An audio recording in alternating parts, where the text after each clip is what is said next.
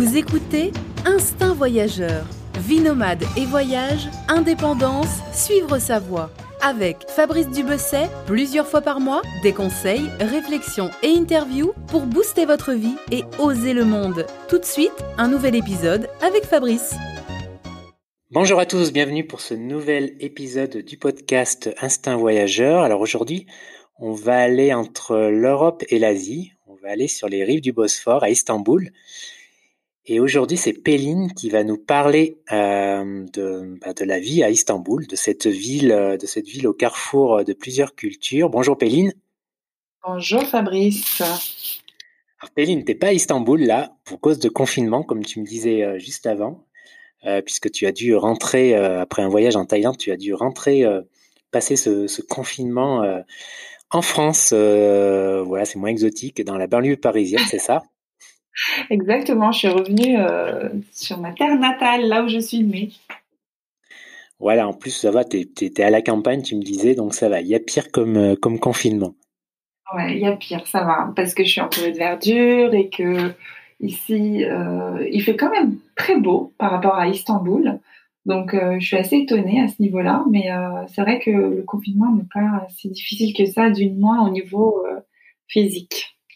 Mais d'ailleurs, tu l'aurais peut-être ça aurait peut-être été plus difficile à Istanbul, non? Si tu étais dans un appart, dans une grande ville. Euh.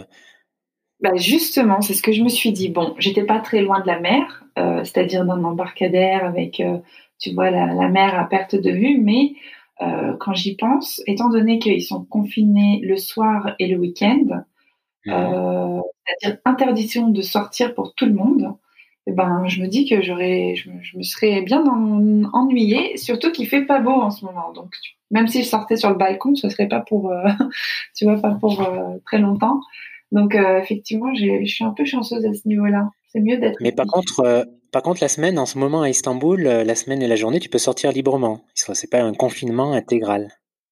Exactement. En fait, euh, ce qui s'est passé, pour être honnête, c'est que euh, ils n'avaient les, les Turcs, enfin le gouvernement turc n'a pas les moyens de mettre tout le pays en confinement, et donc ils ont ils ont décidé de faire un confinement soir et week-end.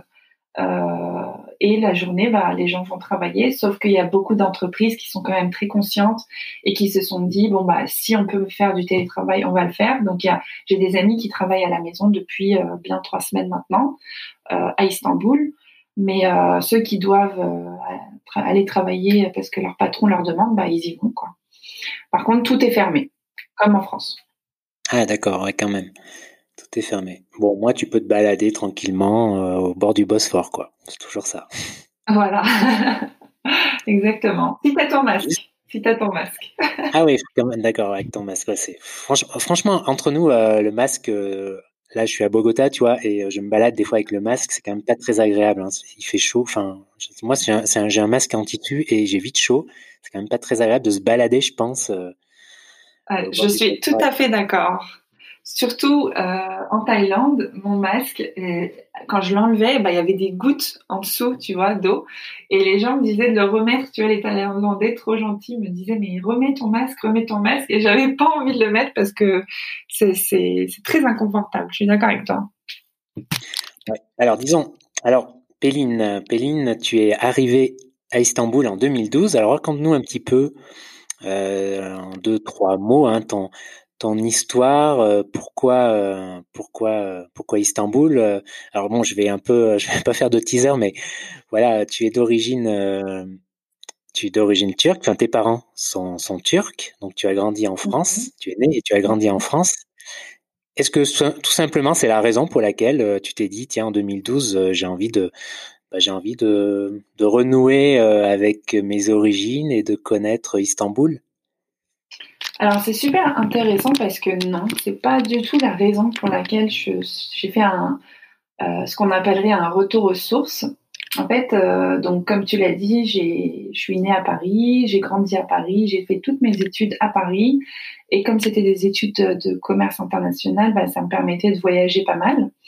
Et pendant euh, un de mes stages, j'ai découvert Istanbul, sachant que mes parents turcs ne sont pas d'Istanbul et que je n'étais jamais allée euh, à Istanbul de ma vie. Donc ça a été la grosse découverte.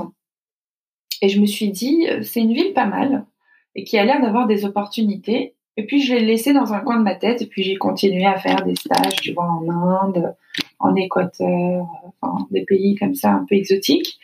Et au moment où euh, il fallait que je me lance dans le monde du travail, j'ai réfléchi, je me suis dit Istanbul, ce serait pas mal. Je suis sûre que je pourrais trouver des opportunités, du moins plus intéressantes qu'en France.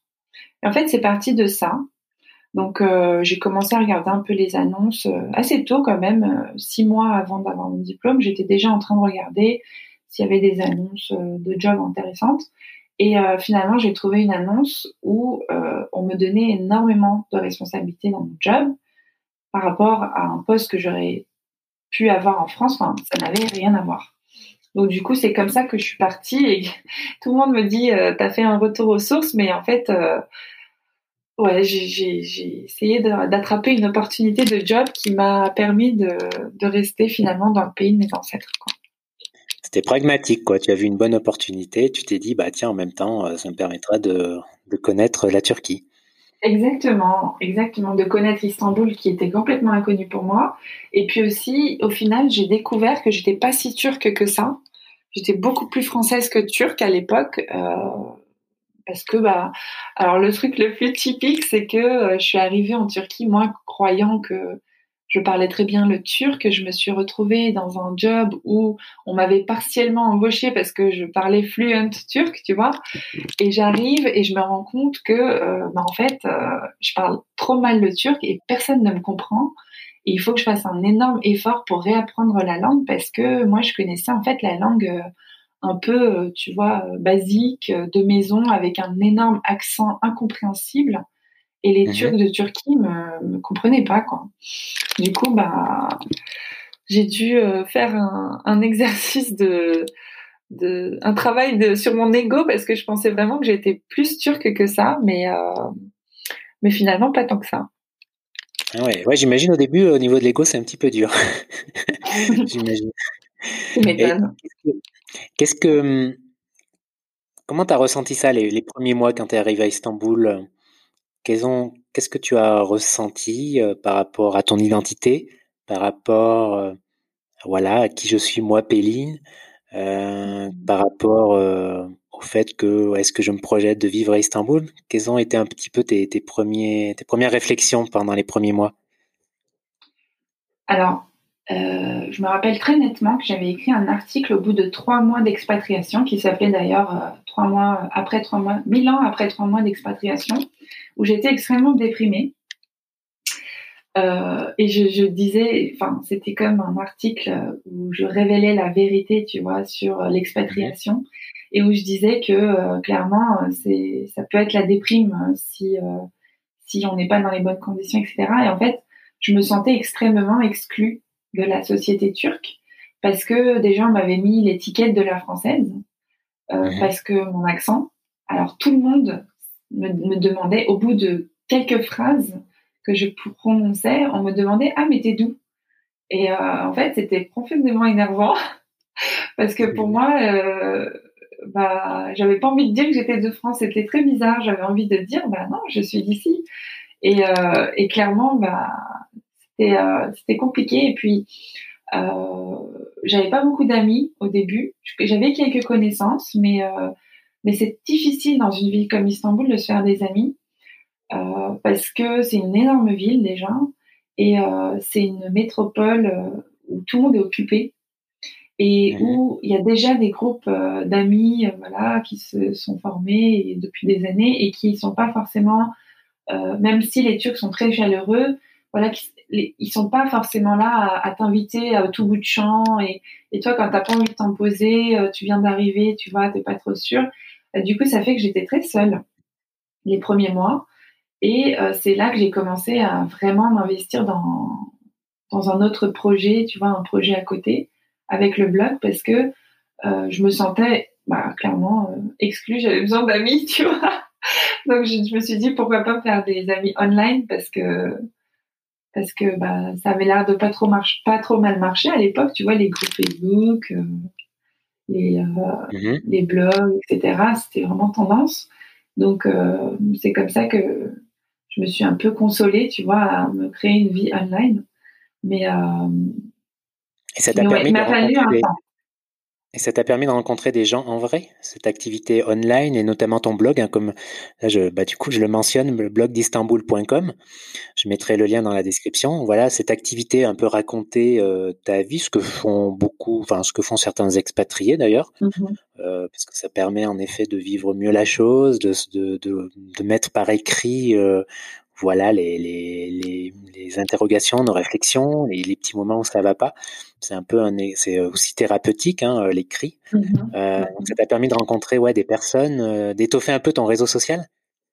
Ah oui, mais complètement, parce que en fait, au début, j'étais déjà blogueuse à la base. J'étais blogueuse voyage, puisque je faisais plein de voyages avant de m'installer en expatriation en Turquie. Donc, du coup, tu vois, je mettais des photos et tout, mais c'était rien de, rien de très élaboré. Et euh, quand j'ai décidé de commencer à écrire sur euh, mon expatriation, j'ai changé l'image du blog, je l'ai vraiment axé sur euh, voilà expatriation en Turquie, et j'ai commencé à avoir des vrais lecteurs parce que tu sais quand tu crées une identité online, tu crées vraiment un nom de domaine avec genre tu payes ton de domaine parce que c'est un vrai, c'est une marque à elle-même, tu vois. Et ben ça commence à, à attirer du monde et et là j'ai commencé à vraiment tisser des liens avec plein plein plein de gens notamment des gens qui, qui, venaient en vacances et qui me demandaient des, des conseils, mais aussi des expatriés qui, qui, se retrouveraient beaucoup dans ce que j'écrivais.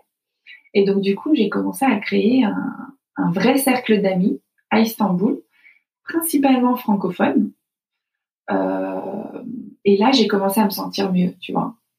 Mais euh, avant ça, ouais, c'est vrai que c'était pas terrible. Et huit ans après, en 2020, est-ce que euh, les Turcs euh, te voient encore comme une Française?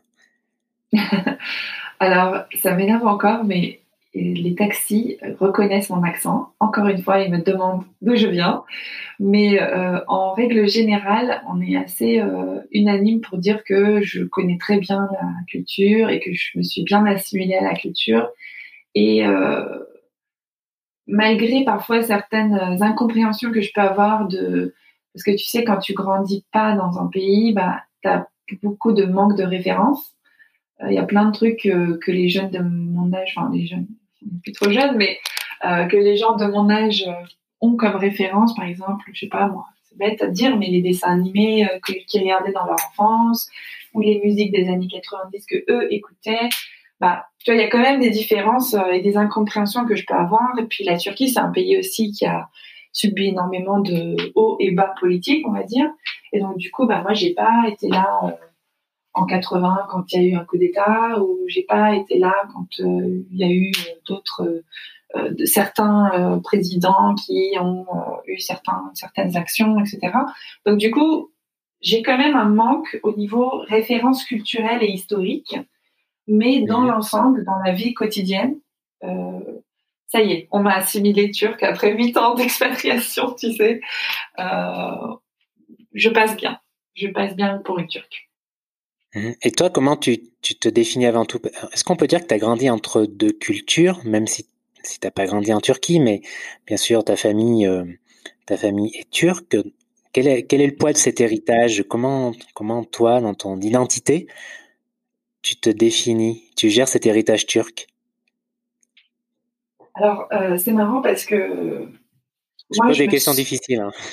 Ouais. En fait, c'est très drôle parce que c'est la question de ma vie. Ça, ça, a toujours été une question extrêmement présente. Est-ce que tu te sens plus turque ou plus française? Et une, question... Euh, fois que je me suis. Oui. Une, question gênante, douloureuse ou juste une question euh? Euh, non, j'ai fait ma paix avec cette question. Mais quand j'étais ado, c'était très compliqué, en fait, de, de donner une réponse à ça parce que euh, d'un côté, on a... Euh, alors, moi, ce que j'aime dire, c'est que je suis les deux, mais j'ai un côté extrêmement rationnel et euh, très occidental, et j'ai un côté extrêmement émotionnel et très oriental. Donc, en fait, je jongle entre les deux. Mais j'arrive pas, encore aujourd'hui, j'arrive pas à dire est-ce que je suis française ou turque. Moi, pour moi, je suis les deux. Sauf que ce que j'ai développé, c'est que euh, j'ai développé un, sens de l'adaptation extrêmement large. Et euh, j'ai compris très tôt, en fait, qu'il fallait que je m'adapte énormément euh, où que j'aille. Donc, euh, c'est très schizophrénique comme truc, mais quand je suis en Turquie, je fais tout m'adapter et pour qu'on m'accepte en tant que turque. Et quand je suis en France, je fais tout pour qu'on m'accepte en tant que française. C'est-à-dire que quand je viens en France, par exemple, je reprends tout de suite euh, mon accent français, tu vois, très, euh, bah, voilà, je, je, prononce très bien les mots, etc. Enfin, je fais tout pour pour passer pour une française, on dirait une impostrice, tu sais, euh, qui essaye de faire en sorte que, ok, bon bah celle-ci elle est française. Et puis quand je suis en Turquie, bah je fais pareil, tu vois, je, je redouble d'efforts pour faire attention à mon langage et faire attention même comment je me comporte, etc. C'est intéressant ce que tu dis parce que je comprends la démarche quand tu es en Turquie, mais en mmh. France, je pensais pas que tu essayais de faire un effort pour être pour paraître plus française parce qu'en fait, euh, euh, on a discuté un petit peu avant. Euh, on te mmh rencontre dans la rue, on se dit t'es française en fait, t'as même pas besoin de faire un effort en fait. Enfin, pour la normalement, oui. voilà, qui tu vois, on te rencontre dans un bar, ben, la première chose qu'on pense, c'est que tu es française, en fait. Enfin, on n'imagine même pas que, enfin, que tu puisses être, euh, voilà. Mais toi, par contre, tu as cette vision qui est juste euh, personnelle, hein, qui est ta vision, qui, qui peut s'expliquer, qui se comprend. Pour toi, quand même, il faut que tu, as l'impression qu'il faut que tu fasses des efforts pour être plus française. Alors, euh, aujourd'hui, quand, je, quand je suis partie de la France, j'étais pas dans ce cas-là parce que j'ai jamais vraiment euh, je me suis jamais vraiment posé la question de, du côté français. C'était plutôt est-ce que je suis turque? Quand j'habitais en France encore, je me posais la question est-ce que je suis turque et comment est-ce que ça se ressent dans ma vie, etc.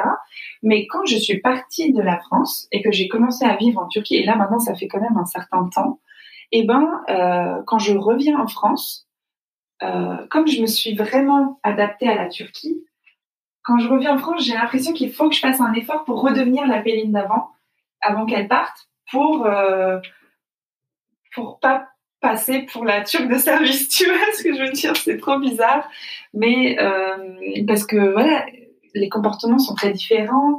Euh, culturellement, en Turquie, bah moi j'ai un état d'esprit extrêmement plus relax, extrêmement euh, décontracté, excuse-moi, et euh, je vis un peu au jour le jour. Je me prends pas la tête si je suis en retard.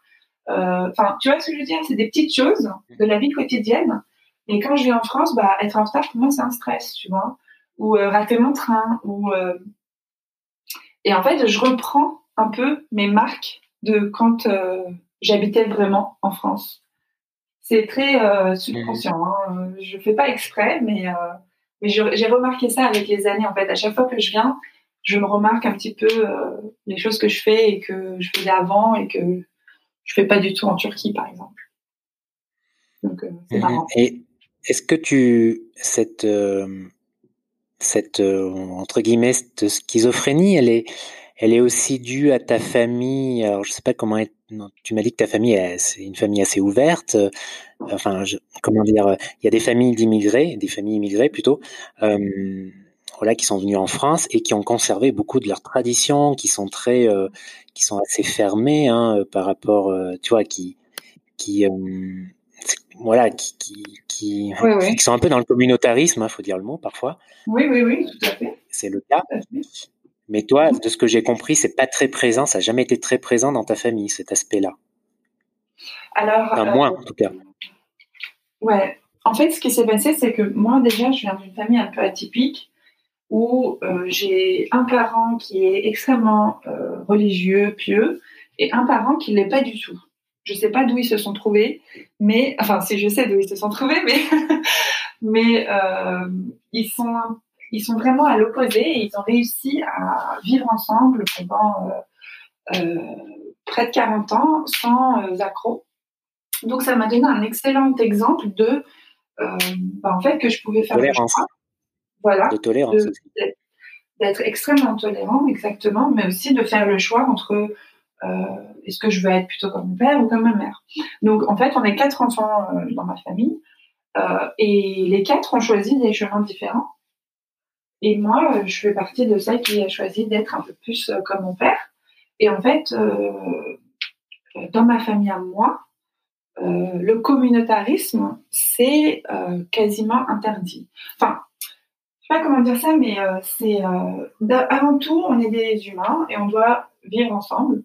J'ai eu cette éducation et comme je vivais dans un endroit extrêmement cosmopolite, mais pas avec une forte communauté turque aux alentours, et eh ben j'ai grandi un peu avec tout le monde. Mes, meilleures amies étaient souvent soit des maghrébines, soit des françaises. Et donc j'ai pas eu ce, tu vois, ce, côté très, très euh, nationaliste turc qui existe déjà en Turquie, mais aussi chez les Turcs de France. Effectivement, après, j'ai rencontré d'autres filles turques euh, issues de, enfin, d'origine turque, on va dire, euh, qui habitaient en France. Et euh, j'ai vu que, enfin, j'ai découvert carrément que les autres Turcs étaient extrêmement communautaristes, extrêmement euh, euh, qui se mettait vraiment en retrait parfois par rapport à la société française. Et moi, ça m'a, ça m'a, ça m'a étonné.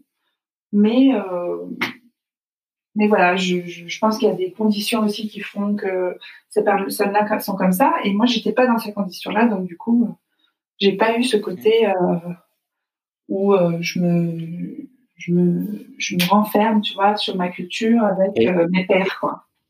Et est-ce que tu penses que le fait que tu sois que la religion soit pas très, disons, très présent dans ta vie, enfin que, mm-hmm. mm-hmm. est-ce que ça t'a, est-ce que ça aide, est-ce que ça t'a aidé justement à, être moins, à être plus ouverte, être moins dans ce, peut-être dans un communautarisme que certains ont, ou alors est-ce que non, on peut être musulmane et ne pas du mm-hmm. tout être dans dans un certain communautarisme? C'est un peu, c'est un peu un sujet polémique. Euh, je sais ce que je suis en train de dire. Enfin, un peu polémique, un peu difficile. Euh, c'est un peu complexe, quoi. Mais quel est ton point de vue, toi? Alors, euh, ce qui est intéressant dans mon, mon cas, c'est que j'ai vécu au sein d'un foyer où il y avait un peu de tout, étant donné que mes frères et sœurs ont tous choisi des, des chemins, euh, voilà, qui leur sont propres et qui sont un peu différents du mien. Donc, du coup, j'étais obligée de d'accepter tout le monde comme il est que mon frère euh, soit extrêmement euh, religieux ou que ma soeur ne soit pas du tout, etc., etc. Et en fait, euh, effectivement, c'est possible que ça m'ait aidé à ouvrir un peu les horizons. Mais je pense que c'est pas une question de, de religion, mais plutôt d'éducation. En fait, quand je regarde comment mon père m'a éduqué, tu vois, avec l'âge maintenant, j'arrive à prendre du recul et à me dire, bon, quel type d'éducation est-ce que j'ai eu? Et en fait, quand je regarde un peu l'éducation de mes parents, je me rends compte que euh, effectivement, ils ont vraiment mis le, mot d'ordre, c'était tolérance et vraiment acceptation de tout le monde comme ils sont. Et euh, aussi, ce que mon père avait comme comme comme particularité, c'est qu'il aimait beaucoup le sens critique, il aimait beaucoup euh, le débat, il aimait beaucoup mmh. euh, questionner les choses et il m'a transmis. Il est, très, il, est, il, est, il est, très français alors, de ce côté-là. Ouais. C'est un révolutionnaire. et donc, du coup, euh, il, m'avait il m'avait transmis ça, en fait. Le fait de, de, toujours questionner et de, de, jamais. Et il avait une phrase favorite. C'était, bon, en français, ça donnerait le fanatisme est la source de tous les problèmes. Donc pour lui, il fallait jamais être fanatique de, de, de rien.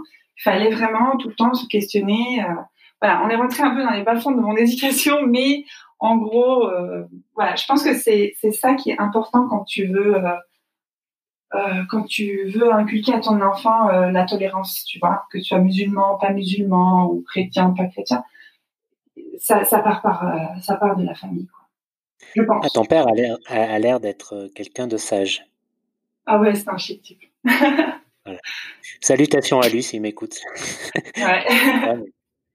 mais, euh, mais oui, en effet, grandir dans une famille euh, tolérante, euh, où en effet certains sont religieux, pratiquants, croyants et d'autres non, c'est déjà un bon exemple.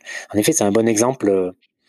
Tu peux difficilement être intolérante, enfin, tu peux plus difficilement être intolérante et verser dans le communautarisme après, je pense. Voilà, c'est vrai. Bon, bah revenons, revenons, euh, revenons à Istanbul. Euh, mais je trouvais en effet, je trouve toujours que c'est super intéressant. Euh, moi, ça me, ça me passionne assez même en fait. Fascine, Voilà, c'est problématique de, de double culture, de parce que ouais, c'est c'est à la fois passionnant, c'est complexe, et surtout, euh, et surtout, ça implique, ça implique beaucoup de choses, ça a beaucoup d'impact dans, dans, dans, dans la vie en fait, dans la vie que tu souhaites euh, mener. Parfois, malheureusement, c'est très difficile pour certaines personnes. Elles sont amenées à faire des choix qu'elles n'aimeraient pas, ou euh, mmh voilà, ça, voilà, c'est parfois douloureux aussi.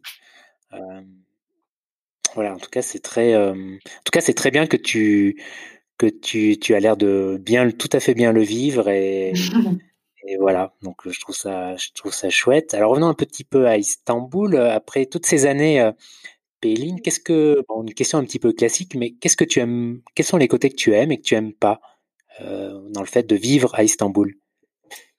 Alors, euh, c'est marrant, c'est une question qui change avec le temps, tu sais, et s'il faut vraiment que je, réponde avec euh, le temps d'aujourd'hui. Euh, ce que j'aime à Istanbul, c'est que vraiment, je me sens d'un côté, je me sens vraiment libre. Alors, c'est très étrange à dire, mais Istanbul, j'ai l'impression que ça fait ressortir mon côté créatif. Et ces dernières années, je l'ai nettement ressenti quand, parce que comme je suis devenue euh, indépendante, je fais plus de voyages euh, vers la France et je reste mhm. plus longtemps. Avant, quand j'étais employée, euh, je restais relativement peu, c'était une petite semaine et puis voilà, tous les six mois et puis basta. Mais là, maintenant que je reviens beaucoup plus pour, de longues périodes en, en, France, bah, je me rends compte que quand je viens en France, ma créativité en prend un petit coup. Donc, bon, avant, je t'aurais dit, bon, bah, j'adore le Bosphore, euh, j'adore les mouettes, euh, tu vois, euh, je t'aurais dit des choses un peu qui, qui, appartiennent au, quotidien, mais ça, c'est des choses qui sont de toute façon acquises pour moi. Donc, quand je regarde pourquoi est-ce que je reste encore et pourquoi est-ce que je fais pas le choix de retourner en France, bah, ça s'inscrit plutôt dans une optique de si je rentre en France, j'ai l'impression que je vais me couper de ma créativité, j'ai l'impression que je vais être un peu plus restreinte et ça correspond tout à fait au mode de vie en fait, euh, aux différences de mode de vie. Parce qu'en Turquie, on te laisse beaucoup plus de responsabilités, par exemple, à ton travail. On te laisse beaucoup plus euh, t'exprimer dans tes, euh, centres de loisirs créatifs. Moi, je sais que que je reste notamment, je vis dans un quartier qui s'appelle Kadıköy, qui est en Asie, qui est un quartier des artistes, même si il y en a d'autres, tu vois, des quartiers des artistes à Istanbul, mais celui-ci, je, me sens vraiment très euh, en connexion avec euh, tout ce qui est art, culture, euh, beaucoup plus que, quand je reviens, tu vois, chez ma mère en région parisienne.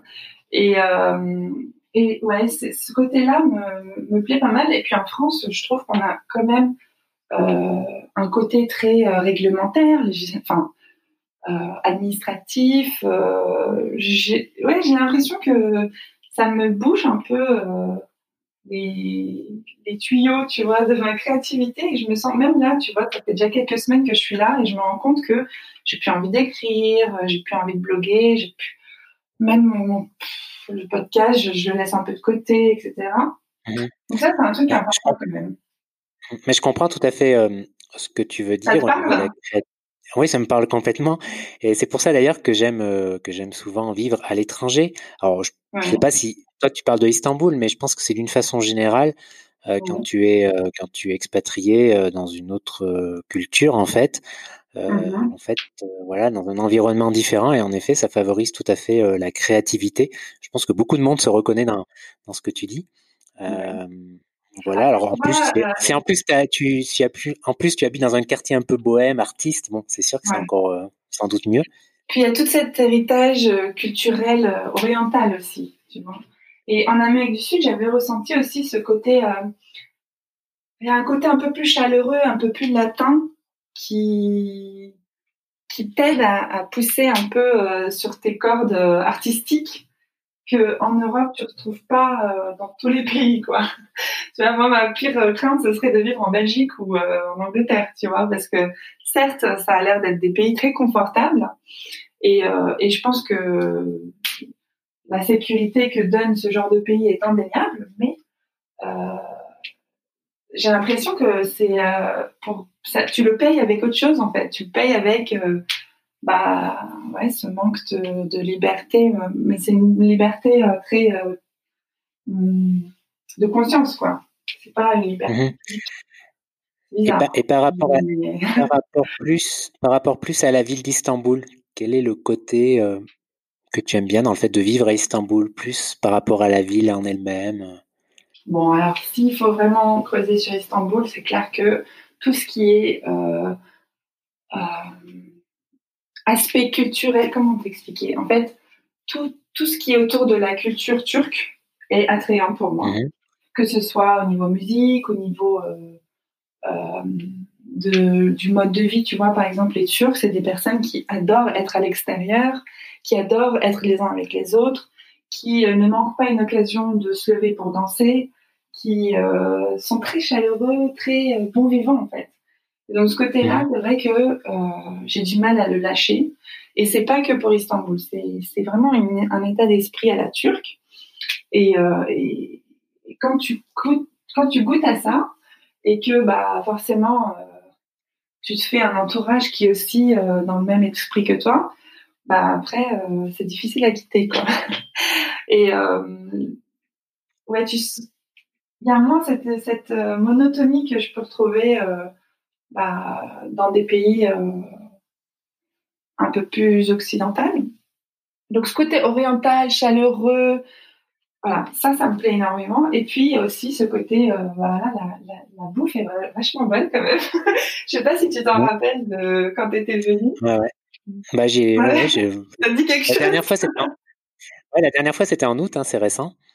Ah bah voilà. En août, euh, voilà, j'étais resté, euh, ouais, j'étais resté cinq jours et j'étais revenu. C'était la deuxième fois que je venais à Istanbul. La première fois, c'était en 2003 ou 2002, quelque chose comme ça. Donc un paquet de temps euh, ah ouais. entre les deux. Ah. justement, ouais, j'avais. Moi, les deux choses que j'ai retenues par, entre la première et la deuxième fois, c'est qu'il y avait beaucoup plus de touristes. Hein. Pourtant, c'était à la même époque. Hein. C'était en août en 2003, août, août 2003 et août 2019, beaucoup plus de touristes, beaucoup plus de Chinois, de touristes chinois. Ah, euh, ce qui est voilà, ce qui n'est plus le cas en ce moment forcément. euh, et ensuite, euh, ensuite il y avait euh, il y avait plusieurs monuments qui, qui avaient été euh, rénovés, notamment en Sainte-Sophie. Mm-hmm. Donc ça c'était sympa à voir, mais ouais, beaucoup plus de touristes. Ouais. C'est vrai que ça fait un paquet de temps entre les deux. Hein. Ouais, ouais, c'était vraiment. Parce qu'en 2002, la Turquie ouais, était moins ouverte, je pense. Je me rappelle plus euh, le contexte à l'époque, mais. Tu sais quoi, même moi, je me rappelle pas de la Turquie en 2002. j'ai aucune idée de comment était la Turquie en 2002 parce que moi, j'ai découvert, euh, enfin Istanbul du moins, je l'ai découvert en 2009 pour un petit voyage en premier. Et déjà entre 2009 et 2020, il y a un énorme écart. Et déjà, je vois qu'il y a beaucoup de différences. Alors, j'imagine pas en 2002. Voilà. Donc, mon conseil, évitez d'aller à Istanbul en août, parce que c'est, je pense, la haute saison. Ah, c'est le pire. C'est le pire. Puis le temps est pas, pas top, top, quoi. Ouais, et, mais surtout pour les monuments, c'est il y a vraiment trop de monde là. Je me souviens de recommencer ce monument là, juste à côté de la, la place Sultanahmet, euh, le réservoir, c'est ça? Le, ah la citerne. Euh. Voilà, la, la citerne. Voilà. c'est presque ça. La citerne, c'est là, il y, avait, là, il y avait vraiment trop de monde, quoi. On faisait la queue, tout le monde se prend un selfie et tout. Ah non, mais en août, c'est infernal. Déjà, il fait trop chaud. Et en plus, euh, effectivement, c'est là, le mois où tu as le plus de touristes. C'est incroyable. Ouais, voilà. Mais toi, Péline, euh, tu, me disais juste Pour, euh, juste pour mmh. donner un conseil, moi, j'ai remarqué avec le temps que le printemps était de moins en moins propice à de beaux jours euh, ensoleillés. Euh, alors que, alors qu'au début, tu vois, en 2012, quand je me suis installée, euh, à chaque fois, ça, ça loupait pas. Tu vois, mon anniversaire, c'est le 31 mars. Et le lendemain, il commençait à faire beau jusque, jusque septembre, octobre. Et maintenant, c'est plus du tout le cas. Donc, je recommande à tout le monde d'aller en Turquie, surtout à Istanbul, en automne. C'est devenu la meilleure période pour y aller. Avant, c'était le printemps. Non, non, non, Jusqu'à jusqu'à fin novembre, t'es bien. D'accord, ok. Bah, c'est vrai que moi j'aurais dit le printemps, mais. Euh, je te promets, je sais pas ce qui se passe, c'est, c'est, si c'est réglé ou quoi, mais le 1er décembre, il commence à faire froid. Mais avant le 1er décembre, euh, ça va. S'il y a des exceptions, ne m'en voulez pas, mais. Toi, tu conseillerais combien de jours pour vraiment profiter d'Istanbul en mode voyage? Cinq jours? Cinq jours, c'est bien. Cinq jours, c'est bien. moi, je, je, reçois des mails de gens qui me disent qu'ils veulent faire Istanbul et la Cappadoce en une semaine, franchement, ah euh, bon courage. Mais euh, c'est pas impossible si tu me fais euh, trois jours, trois jours et un jour de, de, trajet, tu vois. mais tu mhm. verras vraiment, trois jours, c'est vraiment, tu vois la base, quoi. Tu vois la, mhm. la, la, place importante, tu vois quelques monuments et basta. Tu, tu, tu, regardes un peu le Bosphore et puis tu, tu rentres chez toi. Cinq jours, c'est bien. Et, euh, et si euh, quelqu'un veut rester plus de cinq jours, vaut mieux ne pas venir l'été. Tu vas venir soit à printemps, soit en automne, parce que plus de cinq jours euh, à Istanbul, c'est la mort, quoi. Il fait trop chaud, trop chaud. Mmh. Et Péline, est-ce que tu, est-ce que tu as un site préféré, toi, tu vois, qu'on peut faire en dehors d'Istanbul, hein, qu'on peut faire à la journée? Qu'est-ce que tu conseillerais à quelqu'un qui a, qui a fait cinq jours à Istanbul, il a encore une journée de rab et euh, il a envie de, de, sortir de la ville et de découvrir un petit un, voilà, un endroit sympa euh, à la journée? Alors, si c'est quelqu'un qui vient pour la première fois, je conseille indéniablement les îles Prince. C'est The Spot. Par contre, euh, alors il y a cinq îles qui sont très proche d'Istanbul. Et d'ailleurs, du côté européen, tu y accèdes en bateau. D'ailleurs, tu payes un, ticket comme si tu peux, tu, tu ton ticket de métro. Hein, c'est pas plus cher. Et euh, ça met une heure, une heure et demie pour y aller du côté européen. Du côté Asie, ça met 20 euh, minutes, tu vois. Et en fait, ces îles-là, elles sont vraiment, euh, c'est des petits bijoux. c'est un petit havre de paix.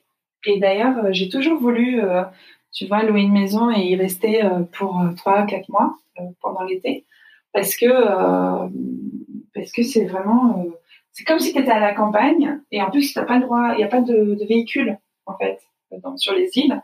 Donc à moins que ce soit des véhicules de poubelles, tu pourras ramasser les poubelles et tout, les trucs de, la mairie, il n'y a vraiment pas de véhicule, il y a que des chevaux. La petite la petite astuce, c'est de ne pas aller dans la plus grande île, qui est souvent la plus connue. Tu vois, quand il y des îles, la, plus grande et toujours la plus touristique, moi, je conseillerais la deuxième, tu vois, qui s'appelle Ribiliana. Et, euh, et là-bas, tu as des maisons somptueuses, tu as des belles marches. Tu peux même aller à la, plage si tu veux. Bon, c'est euh, pas du grand luxe, mais, euh, mais ça va, ça, ça, ça, se vaut. Donc, je conseillerais de faire ça, les, les îles aux Pinces, mais vraiment euh, sans hésiter, quoi. D'accord. Bon, mais écoute, c'est noté. Et j'avais une autre question, euh, là c'est très, c'est assez personnel, je peu, une question un peu égoïste, mais en fait quand je viens dans une, dans une ville, j'aime bien, tu vois, euh, j'aime bien découvrir des cafés, des bars, des vieux, tu vois, des mmh vieux cafés avec une, une vraie ambiance, tu vois. Euh, ouais, en général c'est des vieux cafés, hein, souvent, euh, ou, ou, des cafés, des bars particuliers. Est-ce que là, il y a deux trois, deux, trois noms qui te viennent à l'esprit quand, quand je te dis ça? Alors, euh, bah, j'ai deux, trois quartiers qui sont euh, vraiment encore restés dans leur jus. Qui, bon, si tu vas l'été, il y a quand même pas mal de monde parce qu'il y a des touristes qui, tu vois, qui, font des petites recherches et qui les découvrent, mais euh, il y a trois quartiers où tu as des vieux cafés, tu as, des, des, des, des, trucs d'antiquaire, je pense, des boutiques d'antiquaire, mmh. tu sens encore l'esprit du quartier qui existe, tout le monde se connaît, machin. Donc là, ce que j'ai en tête, ce serait le quartier de Moda, qui est en Asie, qui est euh, un peu plus loin que le quartier Kadikoy. Donc, euh, tu peux y accéder de Kadikoy à pied. Il est vraiment sympa et c'est là où j'habite. et c'est celui que je préfère. Euh, de tout Istanbul, s'il faut en garder un, ce serait celui-ci. mais bon, faut, faut y rester un certain temps, il faut vraiment s'acclimater, il faut aller dans les petites rues, regarder les boutiques. Il y a beaucoup de boutiques de vintage là-bas. Euh, des vintage euh, un peu branchés, on va dire. Euh, et deuxièmement, il y a le quartier qui est aussi en Asie, qui est un peu plus loin que Üsküdar, qui s'appelle euh. Alors ça, c'est un quartier. il y a beaucoup de Français qui y habitent d'ailleurs. C'est un quartier vraiment typique, qui est, qui est resté dans son jus et qui a abrité toutes les religions pendant des décennies. Et, et en fait, il y a eu énormément de mixage et tu le vois dans l'architecture. Et c'est un quartier qui est pas trop trop connu. Il est connu par les locaux en fait. Donc vraiment, c'est une excursion à faire. Et bon voilà, je t'en ai dit deux en Asie. Du coup, je t'en dirai un troisième, mais plutôt en Europe, parce que la plupart des touristes restent en Europe à Istanbul. Euh, ce serait Çukurcuma. C'est euh, à côté de Taksim. Tu vois Taksim? Mhm. C'est une rue parallèle en fait. Euh, voilà, c'est un quartier où il y a encore des, tu vois, les cafés d'à l'ancienne, avec les narguilés, avec les, les, les, jeux de backgammon, où tu peux encore euh, boire ton café euh, qui sera fait au sable. Enfin, voilà, moi, je, je, je, je, vais rarement en Europe, mais quand j'y vais, j'aime bien aller dans ce genre de quartier. j'aime bien quand tu vas rarement en Europe. Ouais, non, on dit ça comme ça. C'est toujours le côté sympa quand tu habites à Istanbul de dire ça. Ouais. En fait, nous, notre, l'expression, c'est je vais pas en face. Parce que quand tu en Asie, tu dis en face. Et quand tu en Europe, tu dis en face. Et du coup, bah, il faut que les gens ils sachent euh, où tu habites pour que, comprendre quand tu dis en face ce que ça veut dire, tu vois. Parce que, euh, ouais, on dit pas je vais pas en Europe ou je vais pas en Asie, on dit plutôt en face. Donc voilà, Juma, ce serait le dernier qui est en Europe et qui est euh, très accessible depuis Taksim. Et là-bas, vous avez aussi plein de boutiques d'antiquaires et tout. Franchement, c'est adorable. Et euh, tu as aussi beaucoup de, de, petites galeries, tu vois, des petites galeries d'art, des petits musées gratuits, euh, des petites maisons à découvrir et tout. Donc, euh, c'est un des quartiers euh, vraiment mhm. Moi, cet été, j'avais pris un, un Airbnb vers la tour de Galate. Je sais pas si je prononce bien, Galate, c'est Galata. Galata, voilà. Ouais, d'accord, j'étais loin. Des très très bon quartier, hein. très très bon quartier aussi. Ouais, c'était c'était sympa. Il y a il y a des cafés sympas, euh, des antiquaires aussi, si je me souviens bien. J'étais à quelques rues. Euh, alors tu dois connaître parce que mon, enfin, tu dois connaître l'église. Mon appart, il avait une vue sur une, une église euh, grecque, je crois, ou arménienne, je sais jamais. Il y a une église là, mais bon, il y en a plein peut-être. Il y en a beaucoup, ouais. En tout cas, c'était sympa. J'avais une vue sur le Bosphore, sur la terrasse, la, la, la, vue sur le sur l'église. Et euh, ouais, c'est un super quartier. Je pense que tu as déjà ouais. apprécié. Ouais, je pense que c'est un. Donc, tu vois, si genre je veux vivre quelques mois à Istanbul, ça peut être un quartier tout à fait sympa où vivre. Complètement. Honnêtement, si je n'avais pas mon cœur en Asie et qu'il fallait que je vive en Europe, euh, c'est clair que le best, euh, c'est quand même Galata, ça reste Galata. Tous les, Français qui ont un peu les moyens, je dois t'avouer, euh, genre les expats de grosses sociétés, etc. Tu vois, par exemple, le consul habite là-bas, euh, le président de Business France, enfin voilà, tous ceux qui ont un peu les moyens, ils habitent à Galata parce que c'est le quartier qui reste tranché, qui, bon, faut avoir les genoux solides quand même ou une belle voiture. Parce qu'il y a beaucoup de pentes, mais euh, ça reste quand même un endroit avec des belles vues, etc. Mais ça reste cher. Donc, euh, pour la personne qui a moins de, de budget, euh, tu recommandes là où tu habites, euh, dans le quartier où tu habites, je sais plus le nom. Est-ce que tu as une autre, une autre idée? Alors, euh, pour ceux qui ont moins de budget, le centre d'Istanbul, ça reste quand même assez cher. Euh, faut pas se mentir. Si on veut rester, tu vois, sur les grandes lignes de métro, si on veut rester proche du Bosphore, faut quand même y mettre un petit peu les moyens. Il y a deux quartiers qui sont euh, l'un face à l'autre, qui sont Kadıköy et Beşiktaş, qui sont euh, très équivalents l'un à l'autre. Ça reste assez cher, mais si on, on est deux, euh, c'est très raisonnable par rapport à des prix français. tu vois, tu t'en sors quand même. Donc ces deux mhm. quartiers-là sont assez jeunes, assez branchés, puis tu restes dans cet esprit un peu occidental, euh, mais euh, dans un pays oriental, tu vois. Donc euh, ces deux quartiers-là, je les conseille vivement. Puis si vraiment niveau prix c'est bof bof, bah le quartier Uskudar, qui est aussi sur sur la, le Bosphore, est un quartier un peu un peu religieux, tu vois. Mais on va pas te juger parce que tu as une jupe, quoi. Enfin, on va te regarder un petit peu, mais bon, mhm. ça passe quand même. Et là-bas, euh, c'est beaucoup moins cher et c'est accessible de partout. Parce que vraiment, euh, tu as des métros, tu as des bateaux, tu as tout. Donc, euh, ça peut être une alternative un peu moins chère. Mais comme je t'ai dit, parce que moi, j'étais en, en, amourade avec un, garçon qui habitait là-bas et je m'y rendais beaucoup, beaucoup. Et je me suis rendu compte que, que ouais, c'était moins euh, fermé que ce que je pensais. Mais très accessible et pas trop cher. D'accord. Et du genre, il faut que je compte combien pour un, je sais pas, un appart de 35 mètres carrés? Est-ce que tu as une fourchette Alors, déjà là, en ce moment, c'est un peu changé, je veux dire, parce que il y a beaucoup moins d'Européens qui habitent en, à Istanbul. Donc même des quartiers qui étaient anciennement très chers, genre quand je dis très cher, bon bah des petits appartements à 900 euros, c'est déjà très cher. Tu vois, à Istanbul, bah tu vois, il y avait un quartier qui s'appelle Cihangir, qui est le quartier des Français à Istanbul, qui est pas loin de Taksim aussi. Et ben apparemment, ça a beaucoup baissé là-bas parce que les Français ont un peu déserté.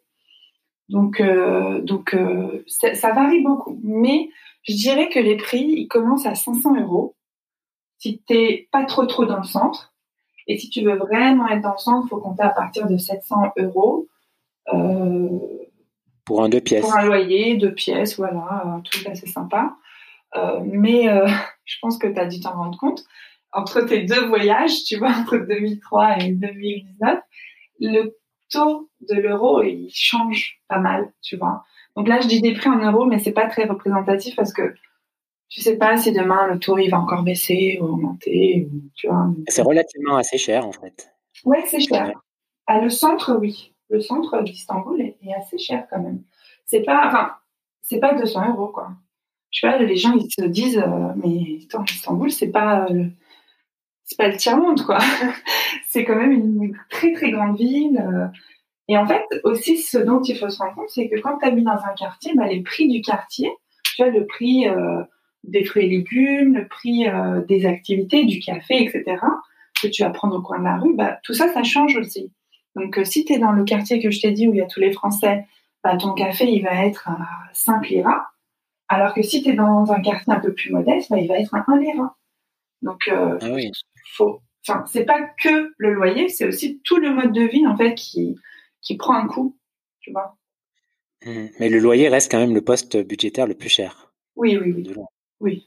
Puis si tu manges beaucoup euh, dehors, mmh. tu sais, les Istanbulais mangent beaucoup dehors parce qu'il y a beaucoup de restaurants. Je sais pas si tu, as eu, enfin, tu habites quand même dans un pays où euh, où euh, il y a aussi beaucoup de restauration à l'extérieur, mais mais mes amis français, c'est la première chose qu'ils m'ont dit. Ils m'ont dit, mais pourquoi est-ce qu'il y a autant de restaurants donc, c'est vrai que le, point restauration peut assez vite grimper si tu manges beaucoup dehors, en fait. Mais, euh, mmh. mais le, le, plus cher, c'est le loyer, c'est clair. Et c'est facile de trouver un, de louer un appartement? Enfin, j'imagine que c'est plus facile qu'à Paris. Ah oui, oui, oui, oui, oui. Te demande une caution? Enfin, pas, il te demande pas de garant quand même. Ah, alors si, il te demande un garant. Souvent un, garant local. Mais en fait, euh, bon, je sais de mes amis que moi, ça m'est jamais arrivé étant donné que j'avais un garant toujours sur place, étant donné que j'ai de la famille, tu vois, en Turquie, même s'ils sont pas à Istanbul. Donc, euh, trouver un garant, n'est pas difficile, mais je sais que ça, ça peut être un point un peu dérangeant pour les Français. Donc, ce qui, ce qui se fait, euh, c'est de demander plutôt plusieurs loyers d'avance pour garantir un petit peu aux, aux, propriétaires que, tu vois, il y aura une avance sur, sur le loyer si la personne n'a pas de garant. Mais sinon, c'est un truc classique. Tu vois, on te demande euh, un mois de loyer en avance, un garant et euh, une fiche de paie pour voir combien tu gagnes, tu vois. Mais on ne te demande pas de gagner quatre fois ton, ton, ton, loyer, quoi. D'accord. Et tiens, autre question, Péline, comment comment la plupart des, Turcs euh, voient les Français? Quelles images ils ont de la France?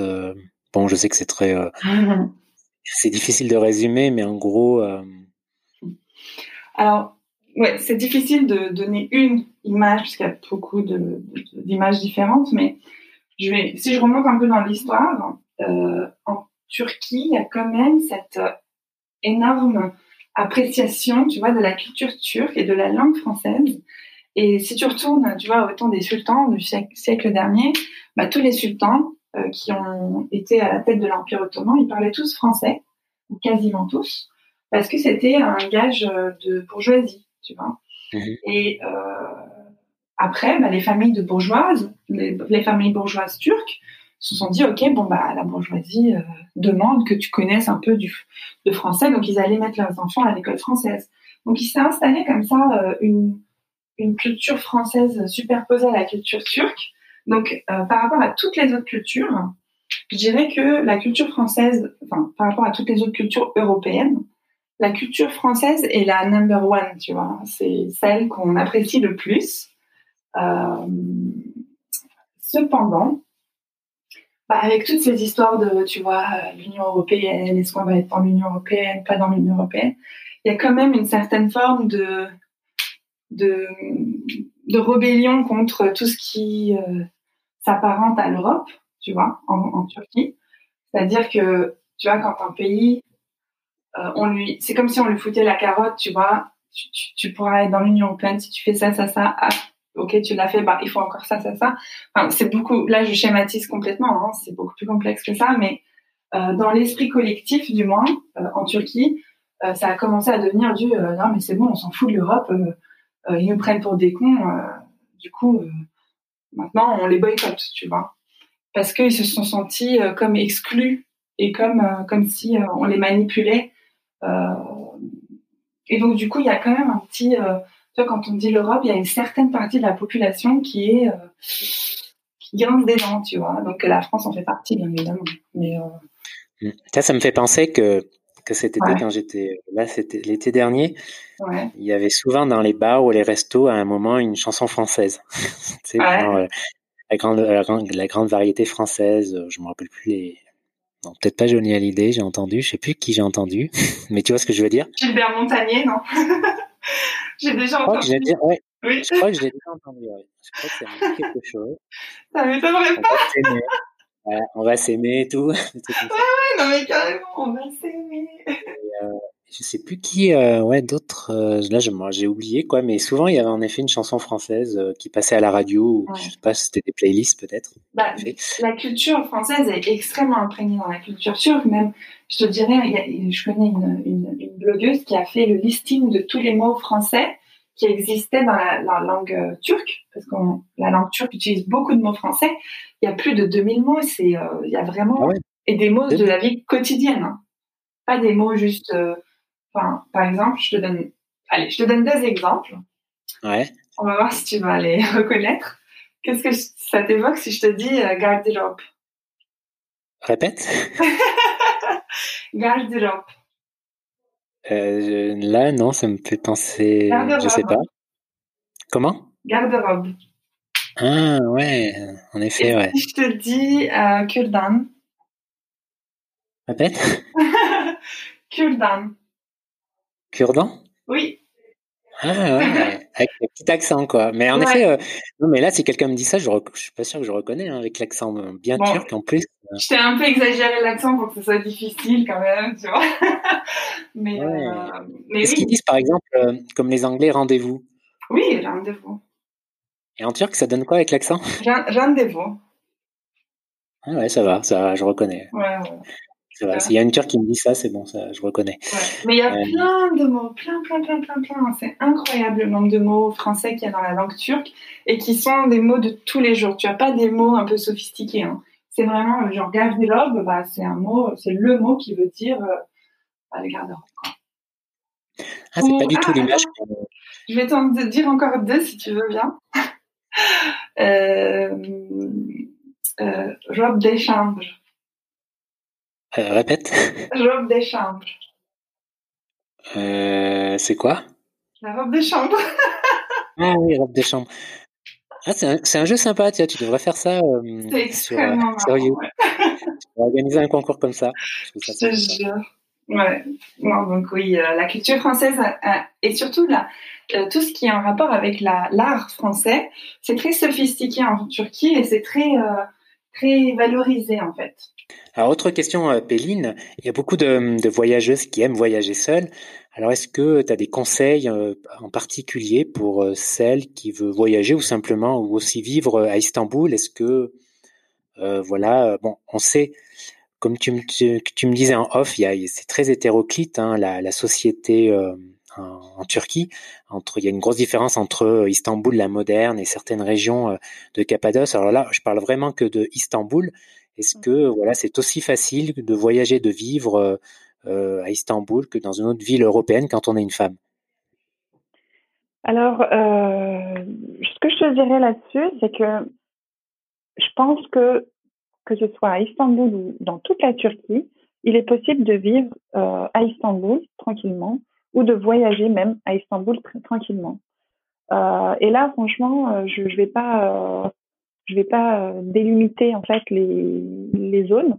Vraiment, dans tout le pays, tu peux, en tant que femme, te déplacer, rencontrer du monde. Il n'y a pas de problème à ce niveau-là, mais il y a quand même des précautions à prendre.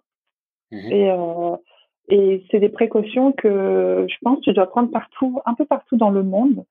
Euh, C'est-à-dire, par exemple, euh, bah, au niveau vestimentaire, si tu vois que tu arrives dans un village où les, les bonnes femmes, elles sont euh, toutes habillées un peu, euh, tu vois, de manière à se couvrir, bah, ne pas ne pas dégainer le mini short ras les fesses, tu vois, pour un peu de respect.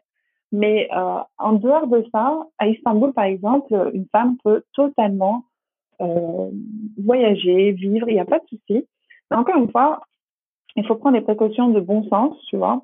Puis il y a peut-être une légère petite différence euh, que que je pourrais apporter euh, comme tips, tu vois, c'est que en fait, euh, les hommes turcs sont très bienveillants et très euh, protecteurs. Donc quand tu viens dans leur pays et que tu es étrangère, euh, visiblement, bah, si tu es un peu perdu, ils vont venir t'aider tout de suite. Ils sont très hospitaliers, très gentils, tout. Mais si tu deviens un peu trop familière et un peu trop euh, trop gentil entre guillemets, malheureusement, eh ben ça peut être pris comme un jeu de séduction. Et donc il faut faire attention à ne pas être trop euh, trop euh, surtout si voilà vous êtes les, les, femmes sont blondes aux yeux bleus c'est un peu différent de ce qui, qui, existe en Turquie, donc ça attire un peu plus l'œil. Et j'ai entendu des femmes euh, de mon entourage qui sont françaises et blancs des yeux bleus me dire que pour elles, bah, il fallait être un petit peu plus dur que la normale avec les hommes pour qu'ils croient pas, pour qu'ils prennent pas la confiance. Quoi. En gros, euh, qu'ils croient pas que c'est, euh, c'est. Euh, mais sinon, en dehors de ça, il n'y a pas de problème au niveau de voilà vivre en Turquie ou vivre à Istanbul euh, précisément. Moi, ce que j'aimerais aussi euh, faire passer comme message, c'est incroyable à quel point euh, je me sens en sécurité à Istanbul et je dirais même plus en sécurité à Istanbul qu'à Paris. Donc à ce niveau-là, j'aimerais vraiment que les, nanas n'aient pas peur de venir découvrir Istanbul toute seule, même si elles viennent pour une longue période. Je pense même que ce sera une bonne occasion de rencontrer du monde et, et vraiment euh, de rencontrer euh, une formidable culture avec des formidables personnes.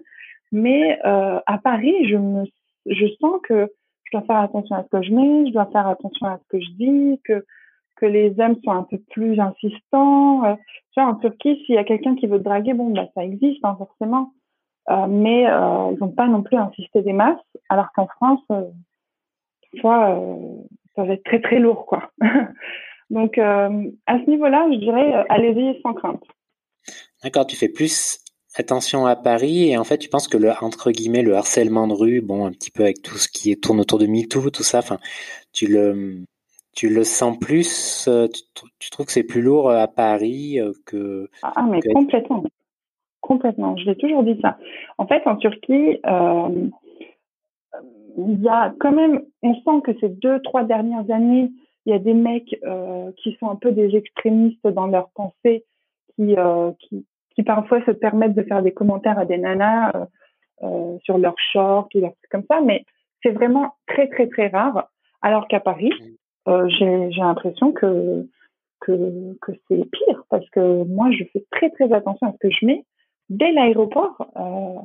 J'évite les jupes, les shorts c'est même pas la peine. Il faut vraiment que je sois dans un très beau quartier de Paris où je où il n'y a pas euh, ce genre d'interaction, où je suis sûre que j'aurais pas ce genre d'interaction pour que je puisse me lâcher. Alors qu'à Istanbul, tu devrais, enfin, je pense que tu l'as remarqué en août, en 2000, euh, 2019, les filles sont quand même vachement euh, relax. Et euh, bon, après, si tu vas que dans le, le, quartier historique et que tu vas rester que dans le quartier historique, tu vois, bah, il faut que tu te couvres forcément si tu veux rentrer dans les mosquées, etc. Mais si tu restes du côté de la ville moderne avec euh, Beşiktaş, Kadıköy, etc., euh, tout le monde est très relax, très occidentalisé. Il n'y a pas de, il n'y a pas de, de, problème à ce mmh. niveau-là. Oui, c'est vrai. Dans les rues, j'ai pas, j'ai pas noté de différence entre entre Paris et Istanbul. de ce point de vue. J'encourage vivement les filles à, venir en Turquie parce que elles seront assez surprises de, de voir un peuple très ouvert, très très ouvert. Tu sais, une fois, j'ai une amie euh, qui voulait venir euh, me voir en Turquie et qui m'avait demandé, mais est-ce que tu crois que je devrais prendre des shorts? Et je lui ai dit, mais pourquoi euh, Si on va être en plein été, bien évidemment, prends tes shorts. Et elle pensait que tout le monde mettait des pantalons. et là, j'étais vraiment abasourdie. Je dis, mais pas du tout. prends tes shorts. non, on met pas de pantalon ici. Hein. Surtout voilà, et puis pour, et puis pour les plages près de Istanbul, j'imagine il n'y a pas de problème en bikini. Enfin, ah oui.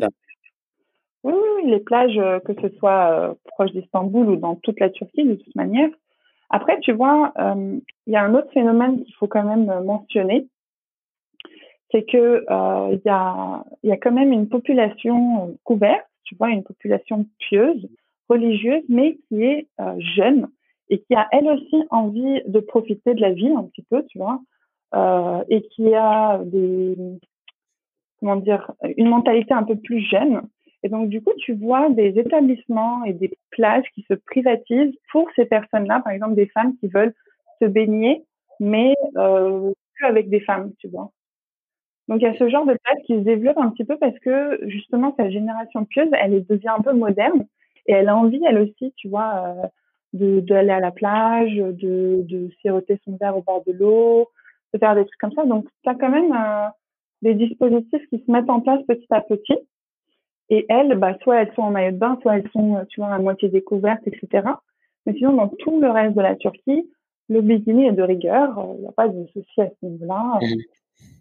Et toi, depuis, depuis que tu vis là, depuis que tu vis là euh, en 2012, euh, contrairement à d'autres pays, tu n'as pas senti une montée de l'intolérance ou de l'extrémisme religieux par rapport à ça ou... Alors, euh, une montée d'extrémisme, non. Mais j'ai remarqué que depuis quelques années, il y avait une certaine population qui était déjà une population extrêmement native. Enfin, voilà, comme il en existe euh, en France ou euh, aux États-Unis, tu vois, il y a une population très ancrée dans les traditions, mais aussi qui, refoule en fait ce, ce matisme depuis un certain nombre d'années. Et ben en Turquie, j'ai remarqué que cette population-là, une toute petite fraction de population d'hommes qui sont extrêmement natifs, qui euh, s'expriment un peu plus librement depuis quelques années et qui expriment euh, que voilà, eux, ils n'acceptent pas qu'une femme fasse ci ou fasse ça. Et, euh, et ça, c'est vrai que ça m'a un petit peu étonnée. Mais en fait, ce qu'il faut savoir, c'est que les femmes turques sont très, elles n'ont pas la, la, langue dans leur poche, quoi. Donc, euh, des manifestations, euh, le 8 mars, c'est incroyable le nombre de femmes qui sortent dans la rue pour manifester. À chaque fois qu'il y a des féminicides, euh, on en parle et on, fait des manifs. Et il y, a, a, quand même un énorme élan de solidarité féminine, la sororité, comme on appellerait ça, qui fait que bah on essaie de, de, lutter contre ce genre de mec, tu vois, qui commence un peu trop à. Après, euh, bon, forcément, euh, il faut être soutenu par un plus grand nombre, mais, euh, mais, euh, mais c'est vrai que l'extrémisme dans la vie de tous les jours à Istanbul, ça, je vois pas, ça n'a pas sa place. D'accord. Bah écoute, on, a, on, a on approche de l'heure, là, on va conclure le podcast. J'avais envie, j'avais encore une autre question, tiens, pour, pour terminer, sur une note plus carte postale. Est-ce que voilà, est-ce que tu as un endroit à conseiller pour vraiment avoir une belle vue du Bosphore? Je sais pas, genre le coucher du soleil, mais tu vois, pas, avec pas trop de touristes. Euh, est-ce que ça te parle quand je te dis ça Un endroit, euh, tu vois, sympa où te poser, euh, voilà, en fin de journée et regarder le, coucher de soleil sur le Bosphore?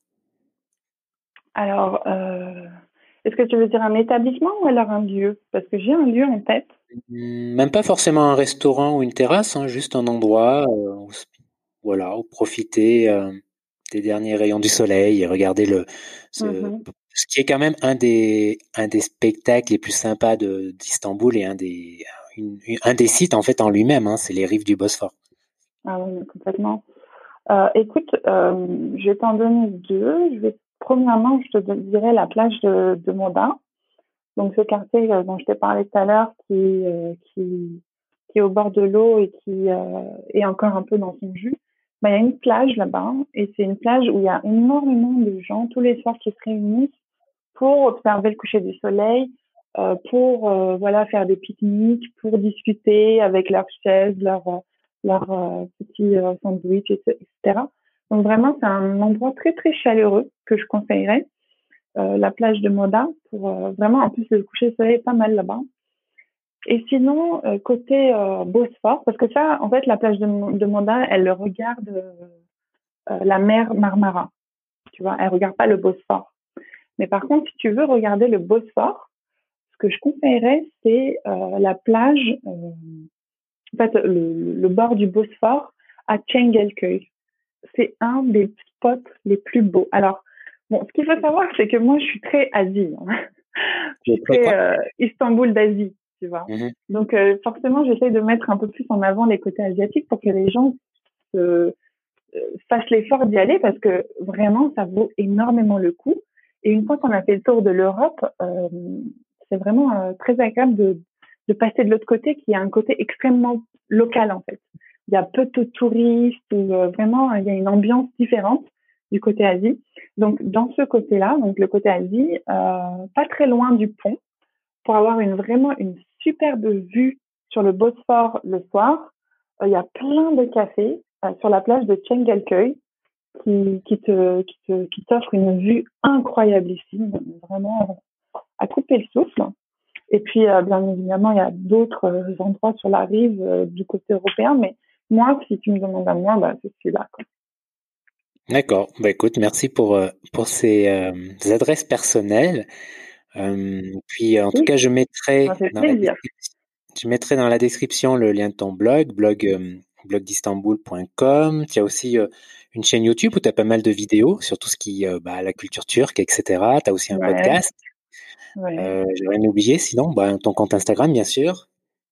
Ouais, bah ouais, je suis sur les réseaux sociaux. Euh, en fait, tout est réuni sur le blog qui s'appelle le blog où là-bas on peut retrouver, tu vois, j'essaie de me renouveler avec des nouveaux contenus parce qu'après 10 ans de, de blogging sur Istanbul, je pense qu'on est dans le même cas, c'est bien de se renouveler donc du coup, ouais, la, chaîne YouTube pour montrer des visuels et puis le podcast pour parler un peu plus en profondeur de la culture, vraiment. Euh, parfois les choses taboues aussi, euh, c'est une autre forme de, de partage. Et mhm. effectivement, les gens peuvent me retrouver là-bas s'ils le souhaitent. Voilà, et puis que te souhaiter de plus à part, euh, à part que les liaisons aériennes rouvrent rapidement pour que tu reviennes à Istanbul, j'imagine. Un déconfinement, voilà. On peut se souhaiter un déconfinement, un bon déconfinement. Mais sinon, euh, merci beaucoup de m'avoir invité. Ça me fait extrêmement plaisir de partager tout ça avec toi. Un connaisseur en plus. Ouais, j'y suis allé deux fois. Connaisseur, oui. Quand même. J'y suis, allé deux fois quand même, c'est vrai. Euh, après, j'ai à chaque fois, les deux fois en fait où je suis allé, tu vois, euh, j'ai toujours eu l'impression quand même, mais bon, je pense que c'est une impression normale d'être passé rapidement, tu vois. Ouais. bon, évidemment, hein, c'est, je pense que ah non, mais oui, cinq jours, c'est, c'est juste pour faire le tour et pour se dire, OK, c'est une ville cool, je reviendrai. Et après, quand on revient, bah, on revient pour plus longtemps. Voilà, mais ça me déplairait pas vraiment euh, d'y habiter un ou deux mois, tu vois. Ouais. Ça, ça serait une super expérience, je suis d'accord. Hum, je pense, ouais. Euh, bon, bah écoute, euh, merci Péline, merci beaucoup. Merci à toi, Fabrice. Je te souhaite plein de, plein de bonnes choses. Et, euh, Également. comment, on dit bonne route en turc? D'accord, je vais pas répéter. Vous avez entendu. Franchement, j'aurais du mal à apprendre le turc. Hein. Les prononciations, pas faciles. Hein. bon, bah, Yıldızlıklar, Fabrice. Hein. Voilà, bah de même, Péline. À bientôt. Salut. à bientôt. Ciao. Merci à Péline d'avoir pris son temps pour euh, répondre aux questions de, de, cet épisode du podcast et en lui souhaitant eh bien un retour très rapide à Istanbul, la ville qui lui est chère. Et puis euh, d'ailleurs euh, en, en, souhaitant d'une manière générale euh, que l'on puisse assez rapidement recouvrir une, une plus grande mobilité, hein, parce que le rayon des 5 km c'est un petit peu c'est un petit peu limité. Donc voilà, mais bon, les choses vont, vont, dans, vont dans le bon sens en espérant que ça continue dans, à aller dans ce bon sens rapidement. Et puis, euh, bien, comme d'habitude, pour terminer, euh, n'hésitez pas à mettre un commentaire euh, sur iTunes si vous appréciez ce podcast. C'est vraiment important. Et puis, on se retrouve pour un prochain épisode dans deux semaines. Et d'ici là, portez-vous bien, faites attention à vous et bah, prenez soin, prenez soin de vous. Salut, salut.